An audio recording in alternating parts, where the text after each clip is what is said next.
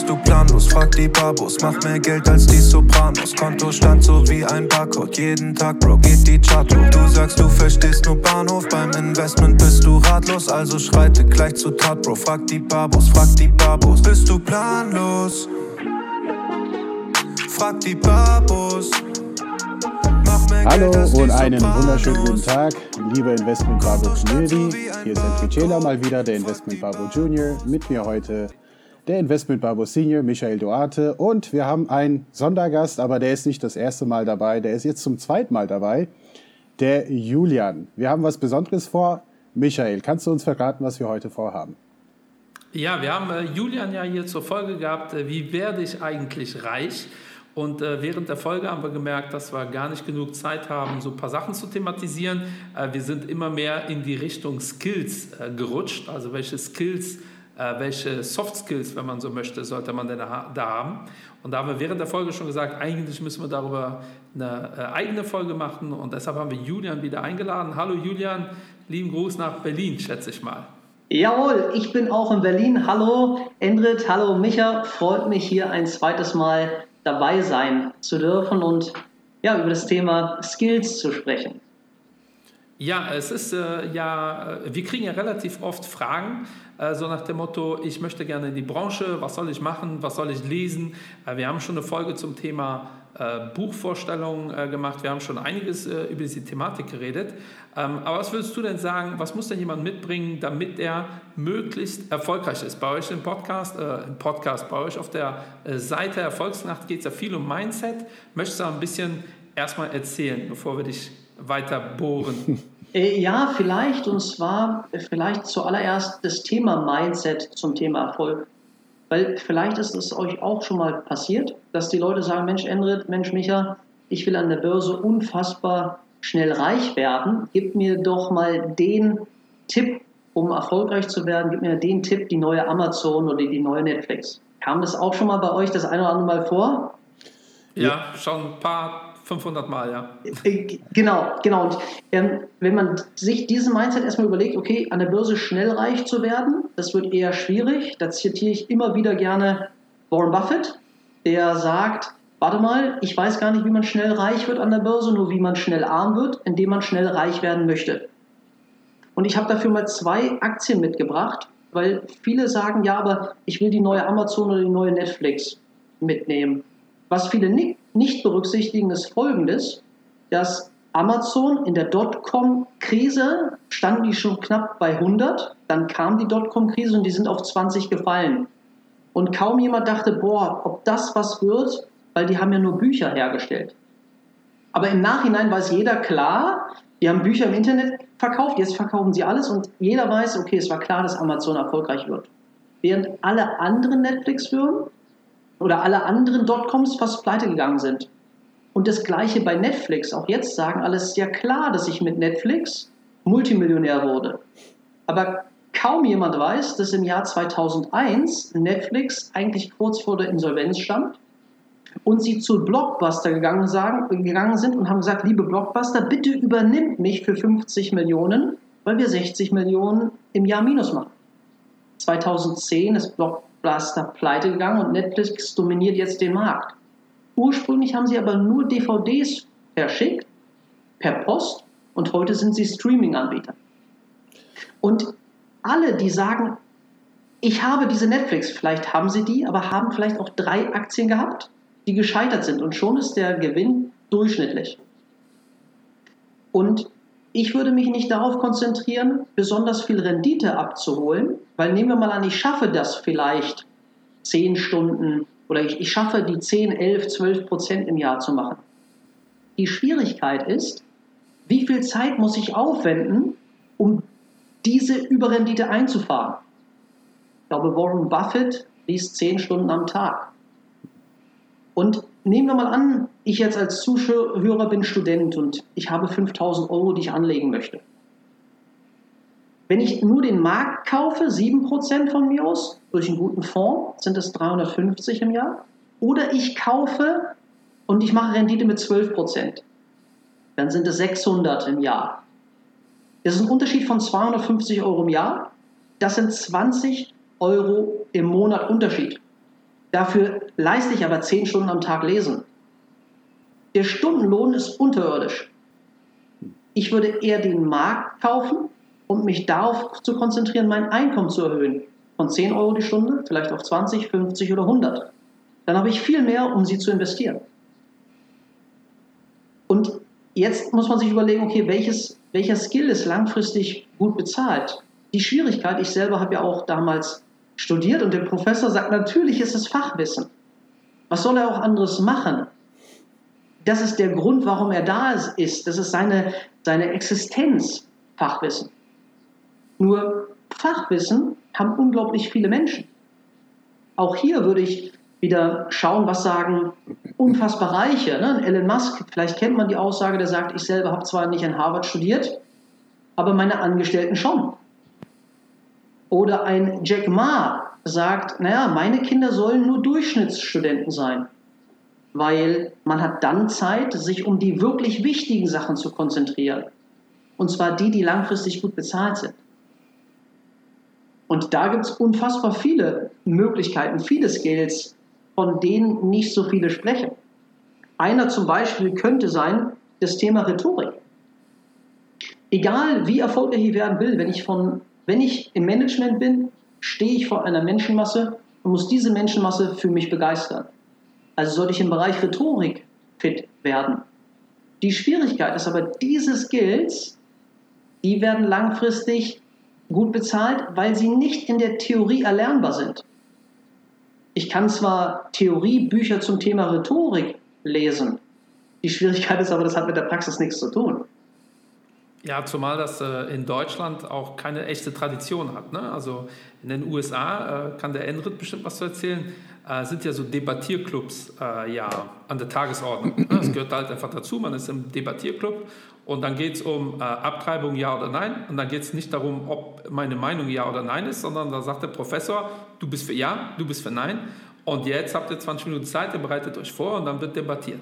Äh, Finde ich eine großartige Sache, hat in Deutschland leider gar keine, gar keine Kultur. Also das machen wir nicht, ja, leider. Ja, äh, ich kann auch gerne was dazu sagen. Ähm, ich war jetzt nicht in einem Debate Club, aber grundsätzlich hatten wir schon in der Schule damals Präsentationen gehalten. Ich weiß nicht, wie das hier in der Schule ist in Deutschland, aber in den USA ist es auch in der siebten Klasse, in der sechsten Klasse, hält man eine Präsentation, man lernt von einem Publikum zu reden und äh, das soll ja die größte Angst vor, von jedem Menschen sein, ja? also vor einem Publikum zu reden. Und äh, das ist sicherlich auch eine der Skills, die man auch beherrschen sollte. Also ein Vertriebler muss man immer sein, im Grunde genommen. Oder liege ich da falsch, Julian? Also man Unbedingt. muss Vertrieb gut beherrschen können. Also man muss sich immer gut verkaufen können, im positiven Sinne natürlich. Und äh, aber auch vielleicht auf Social Media. Ist das ein Thema? auch, auch das ist natürlich extrem im Kommen, Social Media. Weil ein Skill ist das Thema Verkauf. Also das ganze Leben beschäftigt sich ja um das Thema Verkauf. Und Verkauf hat auch viel mit Reichweite zu tun. Bei Social Media ist natürlich, wenn ich mir vorstelle, der, der Dwayne The Rock Johnson, wahrscheinlich kennt ihn jeder, äh, wie, wer mich kennt, der weiß, das sieht man auch an meiner Figur, ich wollte immer Wrestler werden. Also habe ich, eine, eine Affinität zu Wrestler. Und Dwayne The Rock Johnson hat ja über 200 Millionen Follower bei Instagram. Und alles, was er macht, jeder Post hat eigentlich mit Verkauf zu tun. Als er, er hat so, ein, er hat so eine ja, Telefon, also irgendwelche Kopfhörer im Prinzip, die er verkauft hat. Als er die einmal bei Instagram gepostet hat, waren sie vergriffen. Und so hat man die Möglichkeit, die Verkaufsskills zu verbessern und die Reichweite man muss sich mal vorstellen, wenn der einen Post macht, sieht das mehr als 80 Millionen, also mehr als gesamt Deutschland. Mhm. Und das ist natürlich enorm. Deswegen könnte Social Media, das Thema Reichweite natürlich, wenn man etwas verkaufen will, unglaublich interessant sein. Ja, vielleicht kann ich kurz was dazu sagen, denn ich habe eine interessante Umfrage gemacht auf meinem Instagram-Account. Ja. Und zwar habe ich die Frage gestellt, äh, was hätten Sie gerne, ein Million Dollar jetzt sofort oder ein Million Followers? Äh, die Ergebnisse habe ich immer noch nicht äh, veröffentlicht, aber es sah so aus, dass 70 Prozent meiner Followers dann sofort eine Million Dollar haben wollten und der Rest äh, eben nicht. Und manche haben sogar geantwortet und haben gesagt, du Endrit, also was ist das denn für eine blöde Frage? Na klar, nehme ich die uh, One Million Followers. Denn wenn ich halbwegs schlau bin, dann kann ich relativ schnell mit 1 Million Followers mehr als 1 Million Dollar äh, machen. Also würdest du sagen, das ist ein deutsches Phänomen? Hätte mein Publikum in den USA anders beantwortet? Oder, oder ist es grundsätzlich so, so ein Phänomen, dass, dass wir Social Media immer noch nicht verstehen und den, den, den Mehrwert? Also du, du hast jetzt gerade von Reichweite gesprochen. Äh, genau, ich glaube natürlich auch, wer sind die Follower? Mhm. Also Follower, die, die sich damit beschäftigen, die würden wahrscheinlich diese eine Million Follower nehmen, weil man natürlich ganz andere Sachen ähm, an den Mann bringen kann oder eine große Reichweite für sich begeistern kann. Man, vielleicht weiß man aber auch gar nicht, wie man das für sich umsetzt, weil das Thema Verkauf ist ja auch ein Thema, ein Skill, der verpönt ist. Und grundsätzlich, das ist egal, was man macht, das ist immer gut, ich nenne es den Kopfschüttelfaktor. Immer wenn man eine Idee hat und die vielen Menschen vorstellt und die Menschen den Kopf schütteln, dann kann es gut sein. Das könnte zum Beispiel Börse Corona. Egal mit wem man darüber gesprochen hat, hat gesagt, wir sollten kaufen, haben sie gesagt, nee, nee, nee, auf gar keinen Fall, wir kaufen lieber Toilettenpapier. Da, da ist es relativ groß die Wahrscheinlichkeit, dass das eine Chance ist. Wenn ich jetzt sage, ich gehe in den Verkauf, dann schütteln die meisten den Kopf und sagen, warum Verkauf? Das Schöne ist aber, egal was ich mache, es ist ein gewisser Kuchen da. Und sind viele Leute da, dann habe ich kleine Kuchenstücke sind viele, es sind wenig Menschen da, habe ich viele Kuchenstücke. Und das ist auch beim Verkauf so. Vor allen Dingen, wenn ich mir überlege, also einerseits ist Verkauf zwar verpönt, aber andererseits ist das Leben ein Verkauf. Selbst wenn ich zum Beispiel meinen ersten Job nach dem Studium habe und ich will 40.000 Euro brutto haben oder der Arbeitgeber gibt mir 40.000 brutto, ich würde aber gerne 80.000 haben, dann muss ich mich doch selber verkaufen. Warum ich jetzt 80.000 wert bin und nicht nur 40.000? Ja, und äh, das äh, ist leider tatsächlich ein deutsches Thema, äh, weil zu Endrit äh, würde ich natürlich entgegensetzen, ich würde auch die eine Million Euro nehmen, äh, weil damit kaufe ich mir ganz schnell eine Million Follower. Ja, also das wäre schon mal äh, ein Punkt, aber da sind wir beim nächsten Thema. Wie, was sind das für Follower? Ja, weil bei ähm, das fehlt mir bei vielen Mindset-Seiten und deshalb arbeiten wir auch mit Julia zusammen, nicht mit anderen. Ähm, man muss natürlich immer authentisch sein. Und leider ist es das, was viele ähm, Bauchschmerzthema äh, wird, Vertrieb ja nur, wenn man denkt, so jetzt muss ich mich mit, wie so ein komischer Verkäufer geben. Das hat das falsche Bild, was wir im Kopf haben. Weil Julian hat heute schon Warren Buffett ein paar Mal angesprochen. Und das Besondere an Warren Buffett, mal davon abgesehen, dass er super Händchen hat für die Märkte, ist, dass das ein sauguter Verkäufer ist. Und das wird halt immer wieder vergessen zu erwähnen, äh, weil äh, der Mann hat eine Rendite von über 15 Prozent gemacht über die letzten 50 Jahre. Ähm, und ihr könnt euch da mal durchrechnen, äh, es ist super, damit werdet ihr aber nicht einer der reichsten Menschen der Welt oder der drittreichste oder zweitreichste. Ähm, der ist so reich, weil er so viel Geld für seine Strategie sammelt und der daraus dann beteiligt wird. Deshalb ist er so reich, nicht wegen seiner Rendite. Sehr, sehr viele oder die meisten, mit denen ich rede, denken, er ist so reich, weil er so eine unfassbar hohe Rendite erzielt hat. Und das ist halt Quatsch. Das sage ich in meinen Vorträgen immer wieder. Wenn ich es schaffe, wie Warren Buffett zu investieren und schaffe 15% im Schnitt, was hervorragend wäre, dann könnt ihr euch mal jetzt überlegen, so der Durchschnittsdeutsche hat 10.000 Euro, wie lange dauert es denn jetzt, bis der Milliardär wird? Also der Mann ist nicht so reich, weil er so ein guter Investor ist. Er ist so reich, weil er ein sauguter Verkäufer ist. Er kann sich verkaufen, er kann seine Firma verkaufen, er kann auch seine, seine Marke äh, verkaufen, die Botschaft. Ähm, und das hat nichts damit zu tun mit diesem Bild, was wir vor allem in Deutschland im Kopf haben, schmieriger Vertreter, Autoverkäufer, der seine Oma verkaufen würde. Das ist müsste man mal analysieren, woran ja. das liegt. Das ist so ein deutsches Phänomen. Ähm, und da, davon reden wir hier ganz klar halt eben nicht. Mhm. Ja, deshalb eine Million gute Follower, die sich wirklich interessieren für dich und dein Produkt, ist natürlich unfassbar viel wert.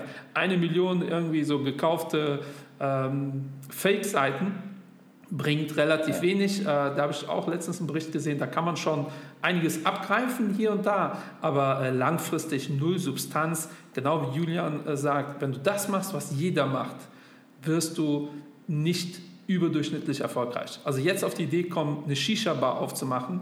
Hm. Vor zwei Jahren war es ein Burgerladen aufzumachen. Äh, davor war es so ein Gold-An- äh, und Verkauf aufzumachen. Das sind so Trends. Und natürlich könnt ihr mit einer Shisha-Bar erfolgreich sein. Aber dass, ihr, dass eure Shisha-Bar jetzt 50 Mal besser ist als die 100 anderen, die in der Region sind, das ist schon relativ schwierig äh, zu erreichen. Ja? Dementsprechend ähm, ist, glaube ich, das, was wir meinen, auch mit dem Thema Mindset, weil wir müssen uns viel, viel mehr damit beschäftigen. Ich habe da auch ein ganz klassisches Beispiel. Ähm, ich habe halt ja auch studiert, ich würde es übrigens auch jedem empfehlen zu studieren, weil äh, auch da, Julian hat eben gesagt, es gibt viele gut ausgebildete Leute. Da müsst ihr aber auch erstmal gut ausgebildet sein, damit ihr überhaupt an diesen Punkt kommt. Das ist schon mal Punkt Nummer eins. Ähm, aber die erste Klausur, die ich geschrieben habe, war Investition, Finanzierung. Da sind knapp 80 Prozent durchgefallen. Da war ich total stolz. Ich habe das bestanden mit einer 2-3 oder so. Äh, alle meine Kumpels haben ein Jahr später eine 1-0 geschrieben. So viel dazu. Ähm, und mittlerweile unterrichte ich ja Investition und Finanzierung. Als ich die Vorlesung das erstmal vorbereitet habe, ähm, habe ich mich da äh, hingesetzt, jeden Tag zwei Stunden, habe mir überlegt, boah, wenn da hierzu eine Frage kommt, könntest du das erklären? Alles, was ich nicht erklären konnte, habe ich dann so ein bisschen recherchiert. Warum? Weil äh, ich habe da schon den Anspruch, ich will da nicht in eine blöde Situation kommen.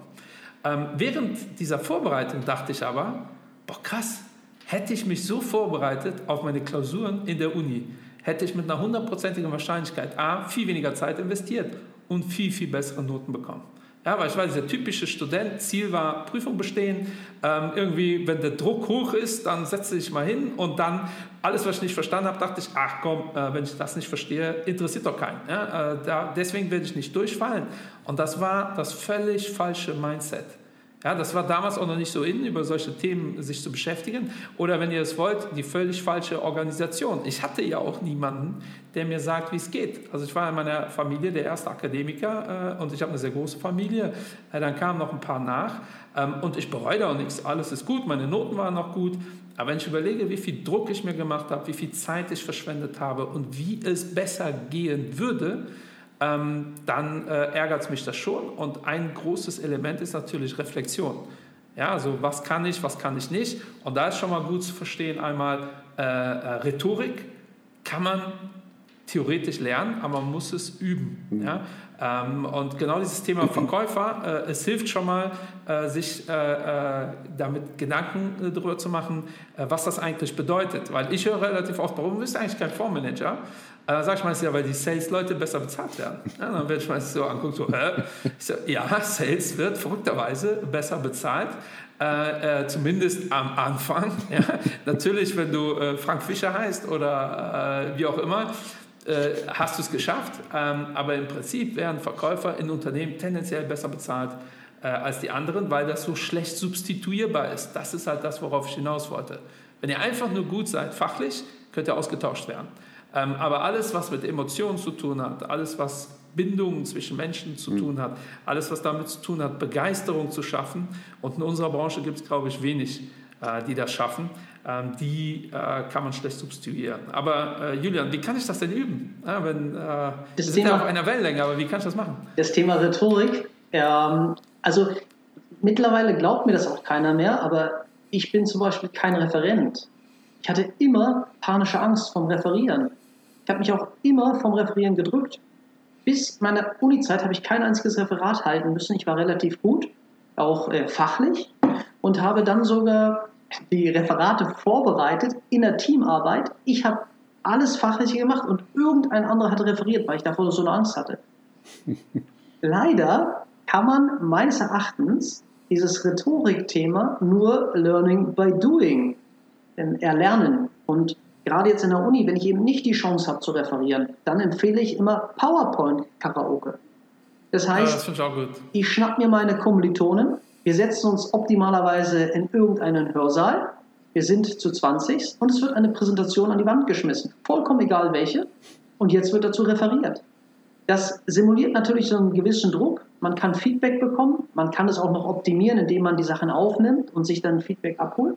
Aber das ist etwas, was jeder theoretisch trainieren kann, wenn er sich 20 seiner Kumpels nimmt und trainiert. Das ist ein Punkt, um im Bereich Rhetorik fit zu werden oder eben Debattierclubs, weil auch in Deutschland gibt es mittlerweile Debattierclubs und kann ich auch nur empfehlen. Ich selber war in keinem, aber hätte ich heute nochmal die Wahl, ich würde mich dafür entscheiden. Denn egal, also wenn ich, wir sind ja nicht mehr Neandertaler. Das heißt, es geht nicht um die Kraft, sondern um die Kraft der Worte. Und egal, ob ich jetzt, du hattest vorhin, glaube ich, Abtreibung oder sowas kurz erwähnt. Egal, ob ich, der, also wenn ich das gut finde und der Gegner kann nicht mehr dagegen antreten, dann ist es eben gut. Wenn ich es schlecht finde und der andere hat keine Meinung mehr dazu, dann ist es eben schlecht. Das heißt, wenn ich in diesem Bereich richtig gut bin, dann werde ich wahrscheinlich auch sehr erfolgreich. Ich hätte auch einen Vorschlag, äh, was ich in der Praxis selber seit drei Jahren ähm, ausübe. Und zwar, ich bin in den USA aufgewachsen, Deutsch ist nicht unbedingt meine Muttersprache, das funktioniert auch ganz gut mittlerweile. Aber dann kannst du dir auch vorstellen, Julian, also äh, wenn das noch dazu kommt, dass du dir Gedanken machst, also warte mal, äh, was ist halt, wenn ich den, den, den Satz vollkommen falsch formuliere und das, das kommt immer wieder vor.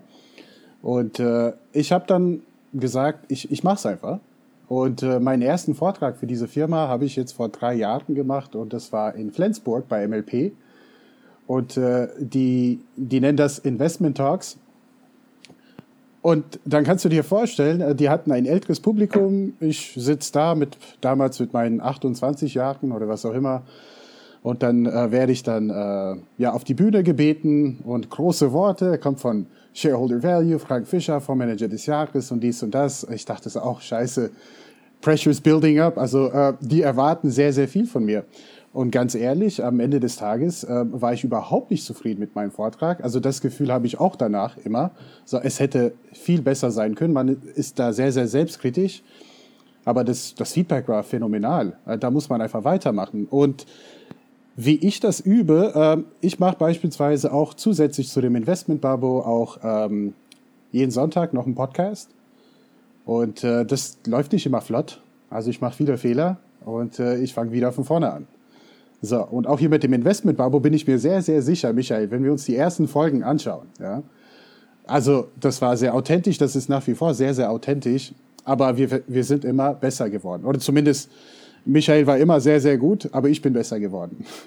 Ja, ich wollte gerade sagen, also äh, ich habe eine nur Entwicklung mein, abgeschlossen. Nur für meinen Teil. Und, äh, Nein, äh, ja, aber ich bringe das noch, noch ganz äh, schnell zu Ende. Und zwar äh, mache ich das gleiche auch mit dem Thema Writing, also Schreiben, also das Schreiben von Artikeln. Äh, da war ich auch nicht besonders gut darin, besonders auf Deutsch, auf Englisch gut, das funktioniert wunderbar, aber auf Deutsch nicht. Daher habe ich auch vor drei Jahren eine Blogseite gestartet, meinvalue.de. Siehst du, ich mache auch Werbung äh, ja. immer. aber das hat mich dazu gezwungen, jeden Sonntag wieder ja, einen Artikel zu schreiben. Ich habe mich erstmal mit den Märkten auseinandergesetzt, was ich sehr, sehr gerne mache. Aber der zweite Schritt ich habe etwas geschrieben, wo ich wusste, andere Menschen werden das lesen. So, damit habe ich eine Erwartungshaltung geschaffen. Und das hält mich immer sharp, wie man so, so schön auf Englisch sagt. Also wie bleibst du sharp? Und, und so, also so mache ich das. Du setzt dich selbst unter Druck. Ja. Da tickt ja jeder anders und das ist nämlich, äh, das beides ist super, weil das erinnert mich jetzt an einen Punkt, weil Julian eben gesagt hat, er ist kein, äh, eigentlich kein Referent, ich bin eigentlich introvertiert. Äh, glaubt man auch nicht, wenn man äh, mich so reden hört, zumindest beruflich. privat können das die Leute schon eher nachvollziehen. Ähm, und Endrit hat gerade gesagt, wie er sich selbst Druck macht. Das funktioniert auch nicht bei jedem. Ähm, und ich habe eben kurz gesagt, es ist wichtig, dass man so eine gewisse Selbstreflexion hat. Da gibt es ja auch Tools und ich weiß, dass in der Erfolgsnacht ihr damit arbeitet. Es gibt ja ganz viele so Persönlichkeitsanalyse-Tools und bevor jetzt der eine oder andere denkt, äh, oh, äh, geht's jetzt, äh, worum geht es da? Geht es da um äh, Psychothemen? Es gibt halt sehr, sehr viel, ja? von NLP, neurolinguistischer Programmierung, über Insights, Reizprofile, AIC, äh, extrem viel. Ähm, worauf ich hinaus will, ist eigentlich nur, da äh, kann Julian gerne was zu sagen, weil ihr das ja als Bestandteil habt eurer, äh, eurer, eurer Vortragsreihen, ähm, ist, dass umso besser ihr euch selbst kennt, ja, weil es macht jetzt keinen Sinn, äh, dass ihr so wie Endrit euch selbst Druck macht, wenn ihr da nicht der Typ für seid, damit umzugehen. Es gibt auch Leute, die äh, mit dem Druck dann äh, eher unproduktiv werden. Ähm, und in meinem Fall ähm, ist das tatsächlich so, dass ich privat, wenn ich mich wohlfühle, tendenziell sehr extrovertiert wirke, äh, aber eigentlich eher ein introvertierter Mensch und das beruflich irgendwie ausschalten kann. Ähm, aber ich habe das am Anfang meiner Karriere auch gehabt. Wenn ich nicht diesen Smalltalk-Part hatte, dachte ich, das ist ein ganz unangenehmes Gespräch. War ganz erstaunt, wenn die Leute danach, wenn das Ergebnis dann doch sehr positiv war, weil ich von mir auf selbst auf andere geschlossen habe und gar nicht selbst genau wusste, wie ich da so ticke. Ja, und äh, möchtest du da was zu erzählen, Julian? Ich weiß, dass ihr das äh, relativ ausführlich äh, thematisiert bei euch. Zum Disk-Modell. Das heißt. Ja, zum Beispiel. Ja, also ähm, grundsätzlich, Disk-Modell, ich glaube, es ist auch unglaublich wichtig zu wissen, wo die eigenen Stärken, die eigenen Schwächen sind weil man dann natürlich weiß, okay, woran kann man vielleicht arbeiten, Und da würde ich unbedingt empfehlen, immer an den Stärken zu arbeiten und nicht an den Schwächen, die zu minimieren. Das ist eh anstrengend. Und langfristig, wenn man erfolgreich ist, kann man diese Schwächen auch nutzen und daraus vielleicht, also die, die zu elegantisieren. Also das heißt, ich zum Beispiel kann nicht schreiben. Ich bin in der Grundschule mal getestet worden und bin fast Legastheniker gewesen. Ich bin nur ganz knapp, an das gibt so eine Wertung, ganz knapp vorbeigeschrammt. Und es war immer schwierig, auch wenn man jetzt anfängt und jemanden im Bereich Finanzen motivieren und begeistern möchte, aber man nicht schreiben kann, dann wirkt es vielleicht komisch auf den anderen, warte mal, der kann ja gar nicht schreiben. Heute kann ich sagen, ja, warte mal, ich kann nicht schreiben, aber ich kann Finanzen. Und äh, dann kann man fragen, sagen, du, möchtest du einen Roman geschrieben haben oder möchtest du gute Finanzen haben? Und dann ist es auch wieder, dann lachen beide und alles ist gut. Und genauso, wenn Endrit jetzt sagt, naja, aber es referieren und ich weiß nicht die Worte. Gerade so ein, in meiner Welt ist so ein englischer, amerikanischer Akzent, wirkt im Bereich Finanzen nach Know-how, weil da ist ja eine ganz andere Kultur als in Deutschland. In Deutschland sind 93 Prozent sind Sparbuchaffin. In Amerika ist, glaube ich, über 50, über 60 Prozent sind investmentbasiert. Das heißt, in meiner Welt haben Amerikaner oder Engländer mehr Ahnung vom Bereich Finanzen. Das heißt also, wenn Endrit mal seinen Akzent referiert, würde ich grundsätzlich erstmal denken, okay, das muss ein cooler Typ sein. Und wenn er hier referieren darf, dann muss er, und selbst wenn er nicht, wenn ein paar Sätze vertauscht sind, denke ich, der muss ja besonders cool sein, weil wenn er referieren darf, dann muss er unfassbar Ahnung haben und ich würde sogar Endrit mehr zutrauen, als wenn er diesen Akzent nicht hatte. Und so muss man für sich überlegen, okay, wie kann ich meinen vielleicht Nachteil ins Positive drehen und mich auf meine Stärken mehr konzentrieren. Ja, mega interessant. Äh, Diskmodell hast du jetzt in den Raum geworfen. Äh, äh, das Diskmodell ist letztendlich, da werden äh, Menschen unterteilt, grob, ganz grob, in äh, introvertiert, extrovertiert und dominant und eher ja, sozial, äh, würde ich mal äh, jetzt äh, sagen, so also als gro ganz grobe Unterteilung. Und da kann sich jetzt jeder Babo, jede Babina, die damit noch nie was zu tun hatte, jetzt mal überlegen, äh, wie wirke ich eigentlich auf andere und gerne, genau wie in unserer Klamottenfolge, einfach euch das Feedback holen, wie wirkt er eigentlich, eher dominant, eher ähm, äh, devot, eher extrovertiert oder eher introvertiert. Aber ich kann euch sagen, äh, der ein oder andere wird überrascht sein, dass er dann doch anders wirkt. Wenn ihr wisst, wie ihr wirkt, könnt ihr auch dann ähm, ganz bewusst und anders damit umgehen. Ja, und das hat damit auch zu tun, umso stärker ihr wisst, was eure Stärken und Schwächen sind, umso einfacher ist es dann auch eventuell zu entscheiden, in welche Richtung gehe ich denn. Ja, und ich, ich, ich sehe das jetzt schon praktisch, wie der eine oder andere sagt, aber ich bin der introvertierte Zahlenmensch, ich will der Fondsmanager äh, des Jahrhunderts werden. Ähm, das ist cool, aber auch da gibt es dann in Bewerbungsprozessen andere Fonds, äh, zahlenaffine Menschen und da müsst ihr euch auch durchsetzen. Und deshalb sind wir wieder an dem Punkt, wo wir am Anfang waren. Auch dann solltet ihr euch bewusst sein, okay, das ist nicht meine Stärke, dieses im Gespräch zu punkten. Ähm, dann kann man aber viel besser damit umgehen, indem ihr zum Beispiel, so wie Julian es gerade gesagt hat, es sofort entwaffnend am Anfang einsetzt. Ja, und es gibt ja nichts Entwaffnerendes, als zu sagen, ich kann das nicht, ich probiere es aber trotzdem mal, weil mir, äh, ich möchte da unbedingt rein oder ich möchte mich da entwickeln oder was auch immer. Also da wirklich äh, authentisch und transparent sein. Ich finde das ein ganz interessantes Thema.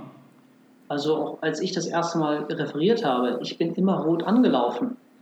Das habe ich dann auch vorher gesagt. Also Mensch, Leute, nicht wundern, wenn ich referiere, laufe ich rot an. Hm. Das war für alle in Ordnung, weil man über sein Problem gesprochen hat. Und dann war es für mich auch gar nicht mehr so schlimm. Irgendwann ist es dann weggegangen. Hm. Aber man sollte zu seinen Schwächen einfach stehen. Häufig wirkt es auf die anderen einfach sympathisch und man gewinnt Pluspunkte. Und das führt dazu, dass man das dann sogar einfacher und besser macht als, als vorher. Und falls jemand zum Disk-Modell mehr Informationen haben möchte, Mittwoch, ich weiß nicht, ob bis dahin der Podcast veröffentlicht, trägt Lukas vor den Vortrag Karriere durch Persönlichkeit auf unserer nächsten Erfolgsnacht.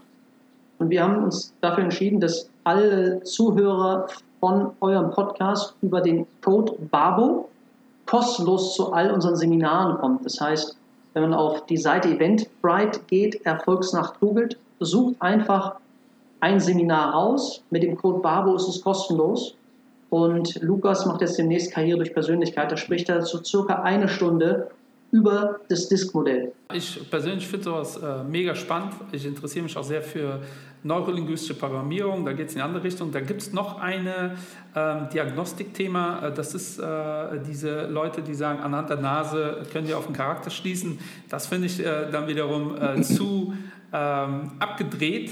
Ähm, aber diese Modelle sind wirklich interessant, äh, wenn es geht da ausschließlich um Kommunikation. Ja. Äh, was sind denn noch so Skills, wo du sagst, wir haben jetzt äh, intensiv diese Verkäufer-Skills ja thematisiert. Was sind denn noch so Skills, wo du sagst, äh, wichtig? Das Thema Netzwerken. Und ich, ich selber bin, ja, habe auch studiert, habe das auch abgeschlossen vor 2000, also vor elf Jahren, 2009, kann es auch nur jedem empfehlen aber gerade auch im Studium, bei mir an der TU waren 30.000 Studenten. Ich kann ja sowieso nicht alle kennenlernen, das ist wahrscheinlich eher schwierig. Ich habe mich zu den Menschen hingezogen gefühlt, die grundsätzlich sehr gut im Studium waren. Das heißt, die fachlich sehr gut waren. Und auch die, die unternehmerisch gut gedacht haben. Und mittlerweile, zehn Jahre später, sind alle meine Kommilitonen entweder im Bereich Investmentbanking, Unternehmensberatung, Wirtschaftsprüfung oder haben irgendeine Firma aufgebaut. Und die meisten kenne ich halt aus dem Studium. Und die Freundschaften aus der Schule oder im Studium sind meistens enger als die, die danach geschlossen werden. Das heißt, nehmen wir an, ich würde einen neuen Job suchen, dann müsste ich nur meinen Kumpel von, von Investmenthaus anrufen und fragen, wie sieht es aus? Kann ich bei euch anfangen? Und dann würde ich wahrscheinlich übermorgen anfangen, weil die Studenten von heute sind ja die Strippenzieher von morgen. Und irgendwann sind die auch in, in verantwortungsvollen Positionen. Dann hat man natürlich auch viel einfacher, den Job zu wechseln, wenn man denn möchte, weil man ein ganz anderes Netzwerk hat. Auch das ist aber in Deutschland so ein bisschen verpönt, ne? Das ist schon verrückt, oder? Äh, total, aber es gibt so viele Geschichten. Also zum Beispiel von, von meiner Mama, die hat einen Skiunfall und dieser Skiunfall hat dazu geführt, dass sie einen krummen Finger hatte. Mein Schwiegervater ist Orthopäde, arbeitet aber nicht mehr und hat gesehen, du, das, er hat irgendeine Bezeichnung gemacht, ich habe schon wieder vergessen. Auf jeden Fall eine, eine gute Freundin von mir, die arbeitet in einer MRT-Praxis. Äh, Habe ich auf den Sonntag angerufen und am nächsten Tag, Montag, bevor die Praxis eröffnet hatte, hatte meine Mama einen Termin dort. Und meine Mama ist gesetzlich versichert. Normalerweise wartet man da drei, vier Monate drauf. Zusätzlich kennt sie einen der besten Physiotherapeuten der Stadt. Und so wurde sie dort behandelt und hat mittlerweile wieder einen geraden Finger. Hätte man dieses Netzwerk nicht gehabt, dann müsste sie wahrscheinlich mit einem krummen Finger leben. Deswegen kann ich persönlich nicht verstehen, dass man dieses Thema Netzwerk nicht positiv ja, betrachtet. Zum Thema ja. Ne Netzwerk, ähm, weil manche haben es nicht, aber wie kann man sein Netzwerk aufbauen? Jetzt gibt es natürlich viele tolle Möglichkeiten online, denn äh, in Anbetracht der Corona-Krise, ob das jetzt jemals wieder möglich sein wird, auf dem Fondkongress jetzt mit 10.000 Leuten unterwegs zu sein, das wissen wir nicht, aber man kann auch wunderbar online sein Netzwerk ausbauen. Äh, soll man einfach blind Leute adden oder was, was würdest du jetzt mal vorschlagen auf LinkedIn beispielsweise? Das ist eine der führenden Plattformen jetzt mittlerweile, seitdem sie von Microsoft übernommen wurden. Wie sollte man da vorgehen? Sollte man auch den Menschen jetzt mal auch eine nette Nachricht schreiben? Du, hey, pass mal auf, ich bin Endred, äh, bin in dem Bereich unterwegs, würde mich jetzt freuen, wenn wir uns mal vernetzen. Das ist aber auch zu inflationär, oder was, was meinst du denn? Das würde ich persönlich, also das wirkt vielleicht etwas komisch langfristig. Ne? Das kann man mal mit dem einen oder anderen machen, wenn man zum Beispiel in einer Firma hm, anfangen will und man sieht da zufällig den Geschäftsführer und macht eine Initiativbewerbung. Das kann funktionieren. Ich würde erstmal anfangen, die Studenten, die ich kenne, mit denen Kontakt aufzunehmen bei LinkedIn, bei Instagram, dort mal zu schreiben, sagen, Mensch, schön, dass wir uns hier connected haben. Darüber, ne? also ich kann auch nur das Buch empfehlen, das empfehle ich immer wieder, wie gewinnt man Freunde. Da wird es so gut beschrieben, wie man, wie man sein Netzwerk erweitert und einfach nur, weil man nett ist. Ja, weil Networking kommt wahrscheinlich von nett, dass man nett ist. Also auch, auch da, wenn man sich überlegt, viele erfolgreiche Menschen wirken nett. Die haben Vermögen und wirken nett. Und manche denken, klar, wenn er so reich ist, wäre ich auch nett. Aber das ist, an, das ist, das ist andersrum. Ne? Ich, ich bin nett und werde deswegen erfolgreich. Auch in vielen Jobs wird man ja von den Vorgesetzten befördert oder auch aus dem Team hochgewählt. Das werde ich aber nur, wenn ich nett bin. Und das sind so Punkte, wenn man die betrachtet und man sollte vielleicht eine Liebe zu entwickeln, andere Menschen kennenzulernen. Ein Kommilitone von mir, der ist mittlerweile Professor in Amerika, der hat, es ist schon 10, 12 Jahre her, eine Studie veröffentlicht zum Thema, jemand, der Alkohol trinkt, verdient im Durchschnitt mehr als jemand, der keinen Alkohol trinkt. Das korreliert nicht. Ne? Also wenn ich abends zu Hause mir sechs Gin Tonics reinziehe, dann wäre ich nicht besonders reich. Verdammt, ich hatte schon die Abendplanung gerade. genau, ne? sondern das heißt nur, wenn ich keinen Alkohol trinke, sitze ich in der Regel zu Hause und wenn ich Alkohol trinke, dann bin ich in der Regel mit Menschen unterwegs. Mhm. Das, ne? Also das heißt, ich kann natürlich auch mein Bier gegen Wasser austauschen, dann hat es den gleichen Effekt. Es geht nur darunter, wenn ich unter Menschen bin, werde ich mit hoher Wahrscheinlichkeit einfach erfolgreicher. Alleine, wenn ich ein, ein Jobangebot zu vergeben habe. Ich habe zwei Leute, beide sind ähnlich gut dann würde ich immer die Person bevorzugen, die ich persönlich kenne. Weil ich eben weiß, was ich mir sozusagen einkaufe. Bei dem Fremden weiß ich es doch gar nicht. Mhm. Deswegen auch hier vielleicht ein Netzwerk zu erweitern. Ja, und vor allem äh, seid euch dessen bewusst. Also wie gesagt, es ist nichts Schlimmes. Also ich bringe, ich versuche in meinem Umfeld alles über mein Netzwerk abzubilden. Also ich bringe mein Auto zu meinem Schwager, das ist für mich absolut äh, logisch. Ich weiß, der wird mich nicht übers, äh, über den Tisch ziehen. ich sage auch immer wieder, ey, deine Kinder sind bei mir im Auto ständig unterwegs, also sieh zu, dass das passt. Ähm, und ich habe halt einen Vertrauensbonus zu ihm. Ja? Und bei sowas wie Kfz oder Friseur oder so, da ist das, fällt es uns einfach. Äh, bei anderen Sachen, äh, vor allem alles, was mit äh, Geld zu tun hat, fällt es uns irgendwie schwer. Dabei ist das unlogisch. Also wenn ich jemandem vertraue, vertraue ich ihm prinzipiell. Und ich sage auch immer jungen Beratern, holt euch einen Steuerberater, der idealerweise selbst noch jung ist. Ja, warum? Weil ein 70-jähriger Steuerberater, nichts gegen ältere Steuerberater, der hat seine Schäfchen im Trocknen und da seid ihr einer von, so ein kleiner Fisch. Das, natürlich werden die versuchen, ihr Bestes zu geben, aber letztendlich seid ihr eine Zahl. Ja, und bei einem jungen, aufstrebenden Steuerberater, der hat noch nicht so viele Mandanten, der hat genau dieses Ziel, der möchte dich äh, zufriedenstellen, der möchte, dass du ihn weiterempfiehlst, der wird richtig Gas geben, äh, dass das funktioniert. Und wenn man da bewusst an die Sache rangeht, ähm, ist das absolut seriös und äh, absolut sinnig. Und ich sage immer, genau wie Julian, seid nett zu den Leuten. Ne? Wir werden ja auch kontaktiert über Insta und was auch immer. Und ich freue mich jedes Mal. Ähm, und auf LinkedIn äh, einfach so eine Bestätigung. Ab und zu sehe ich, ah, okay, man kennt sich über acht Ecken, dann bestätigt man das. Und sobald man es bestätigt, hat man es auch wieder vergessen. Mhm. Ist ja nicht so, dass der Julian sagt, kennst du einen, der in dem und dem Bereich, da, da gehe ich doch nicht in LinkedIn und Google, ja, sondern mir fällt jetzt ein Gesicht oder ein Name oder eine Geschichte ein oder halt eben nicht. Ja, deshalb seid nett zu den Leuten. Und ich glaube, das ist das Schwierigste, äh, was man auch üben und lernen kann, das Thema Empathie. Ja, weil äh, ganz schwierig äh, ist natürlich, ähm, zu üben, wann sage ich was und wann halte ich besser die Klappe. Ja, und auch da reflektiert sein, euch, äh, holt euch das Feedback aus eurem Umfeld, äh, auch wenn es weh tut, ähm, und entwickelt euch da weiter. Ja, weil es ist nichts Negatives daran und das ist tatsächlich im Ausland viel, viel stärker verbreitet, dieses Thema äh, Networking, dass man äh, das auch bewusst macht. Ja, es ist nichts Schlimmes dabei.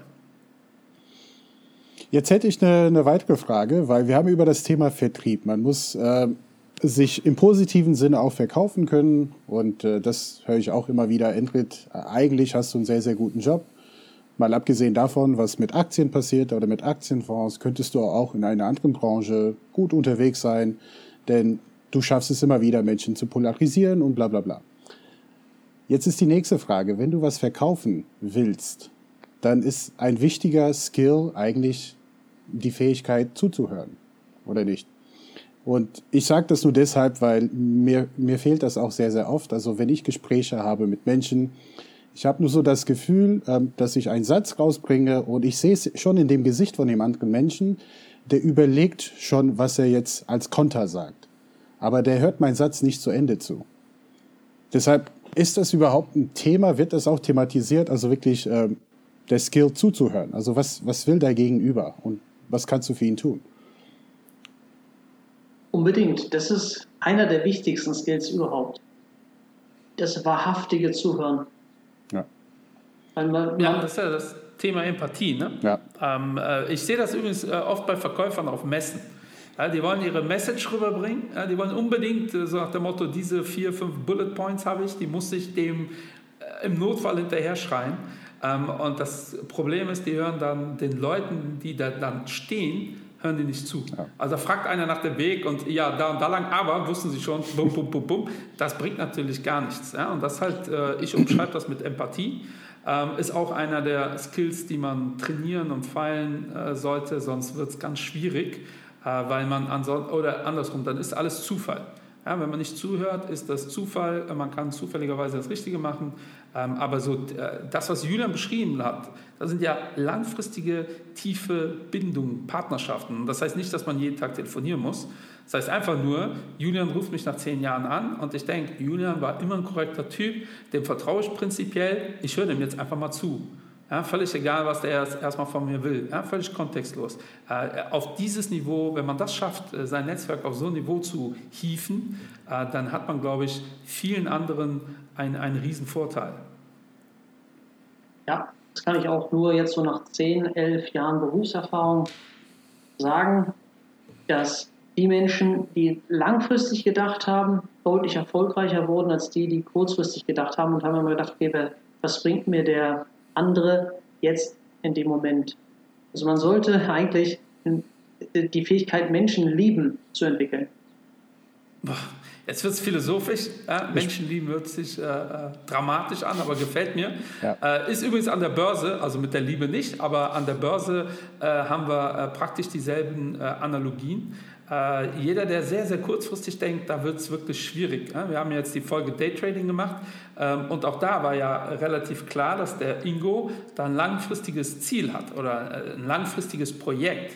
Ja, der investiert zwar sehr kurzfristig, aber ist sich durchaus im Klaren, okay, dann kann es auch mal einen Tag voll in die Hose gehen. Äh, langfristig hat er da seine ganz klaren Ziele und Konventionen ähm, und so ähnlich das mit den Skills auch. Fallen dir noch weitere Skills ein, Julian? Also vielleicht noch eine andere Menschen motivieren können.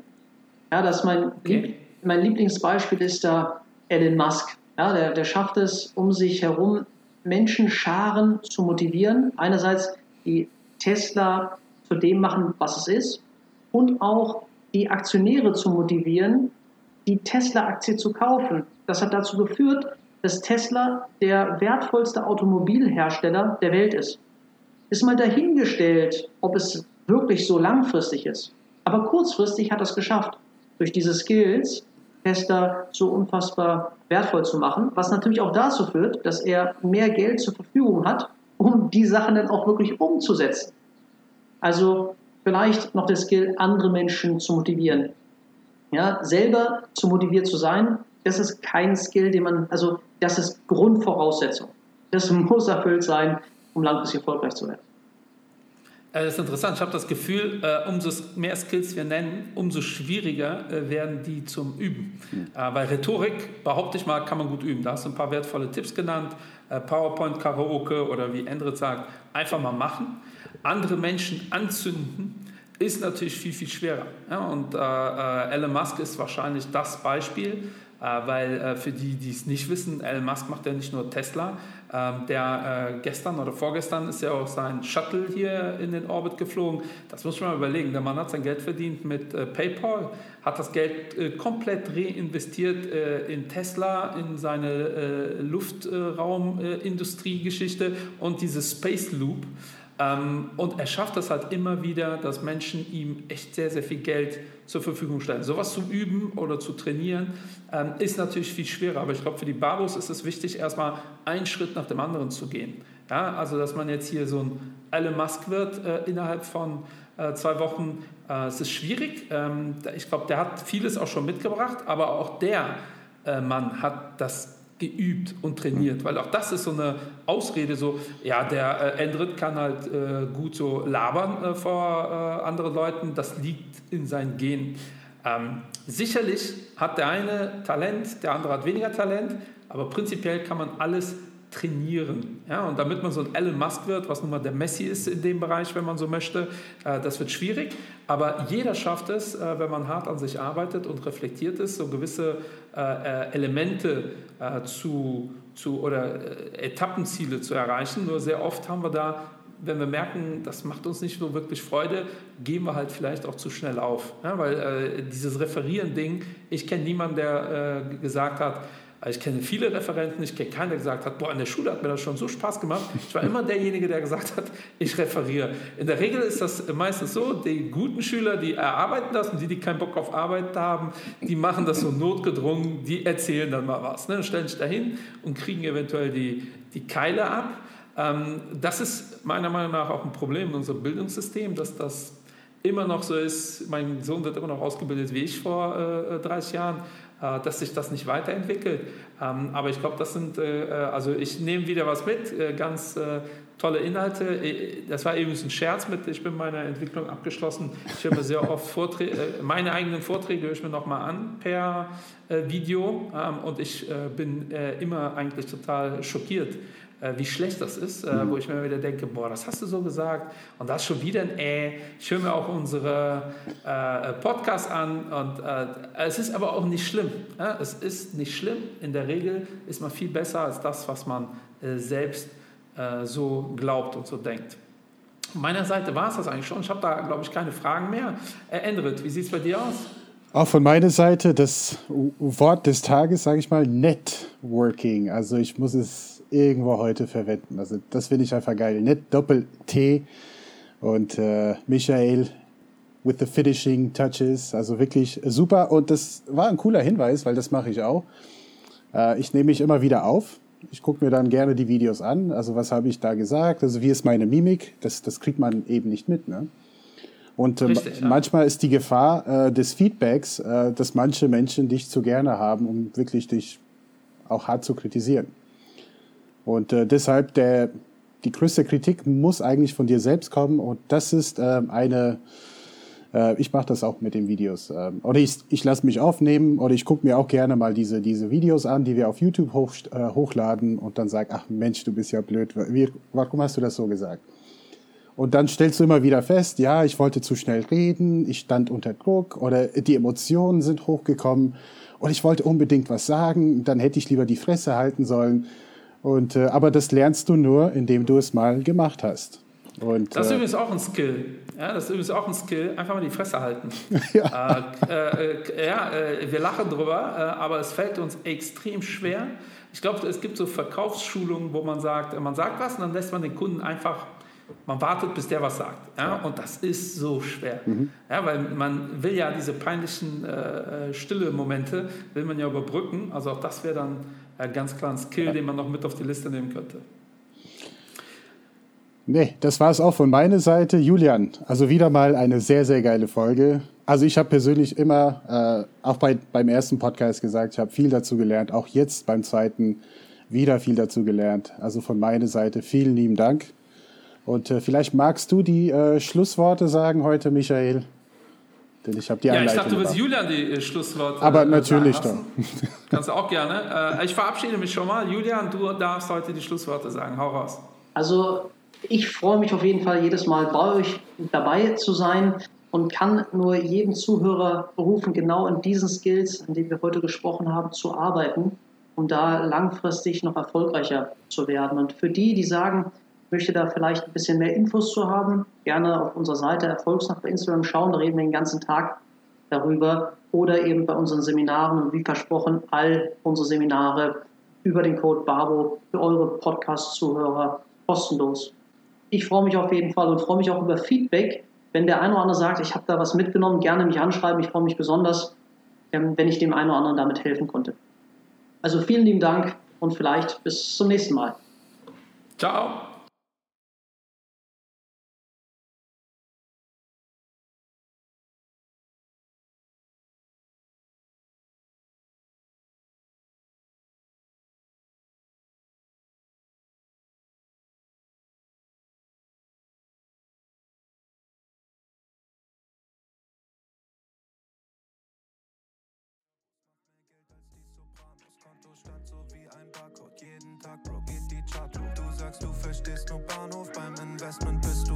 Also schreite gleich zu Tat, Bro. Frag die Babos, frag die Babos. Bist du planlos?